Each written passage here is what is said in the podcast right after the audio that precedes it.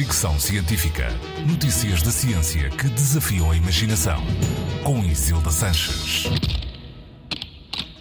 Mais um avanço no campo da medicina. Hoje falo de um teste capaz de diagnosticar cancro sem quaisquer sintomas. A descoberta foi apresentada no Congresso da Sociedade Europeia de Oncologia Médica, em Paris. O estudo é pioneiro no diagnóstico precoce de cancro e consiste num teste simples, uma análise de sangue, que detecta se há presença de ADN tumoral circulante, mesmo sem haver sinais da doença. A análise foi feita a mais de 6 mil pessoas com mais de 50 anos e sem diagnóstico de cancro ou quaisquer sintomas da doença.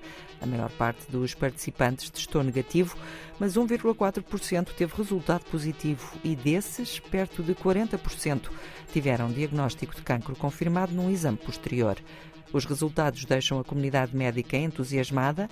Os médicos acreditam que esta análise pode, de facto, ajudar na detecção precoce de cancro, sobretudo cancros de rastreio difícil, como o pâncreas, intestino delgado ou estômago. Há um risco de falsos negativos que pode levar as pessoas a ter que fazer testes mais invasivos, como endoscopias ou biópsias, para confirmar o diagnóstico, mas ainda assim a comunidade médica vê as vantagens como sendo superiores aos riscos. Fricção Científica.